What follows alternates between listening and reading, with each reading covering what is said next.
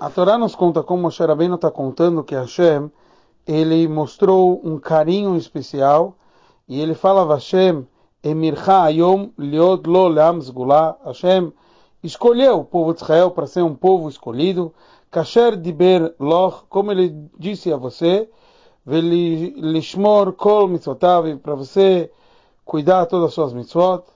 E depois ele continua falando como Hashem ele escolheu você, Liotcha Am Kadosh Lashem Elokecha, para ser um povo sagrado para Hashem teu Deus.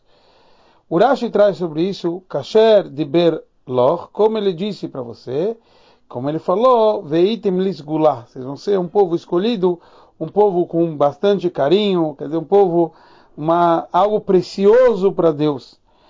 E depois ele fala Leotcha Am Kadosh, para você ser um povo sagrado, Kasher Diber, como ele disse, Veitem Li Kedoshim, falarashi, que vocês vão ser para mim um povo sagrado. O Rebbe analisa e pergunta, espera, antes ele já falou como vai ser um Amsgulá, um povo escolhido, um povo com é, querido e valioso perante Deus, Kasher Diber Loch, como ele disse, que ele falou, Veitem Lisgulá, que vão ser um povo precioso para Deus. Mas a pergunta é, por que aqui ele trouxe essa explicação e logo depois, como Hashem disse, Liodam Kadosh, ele falou, Veitem Li Kedoshim, vocês vão ser sagrados. O Rebbe analisa que toda vez, o Rashi já falou, que como consta, Kasher Diber, Loch, como ele disse para você, significa ele disse sobre você.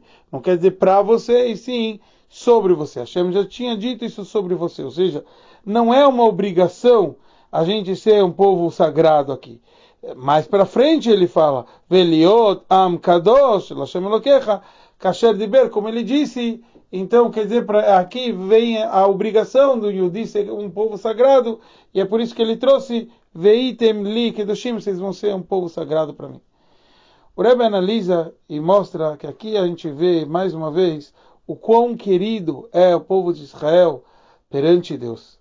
E a gente sabe que então cada um é algo sgulá, quer dizer, algo valioso, um tesouro do mais precioso possível perante Hashem. Então, com isso, a gente vem com a Vata Israel muito especial.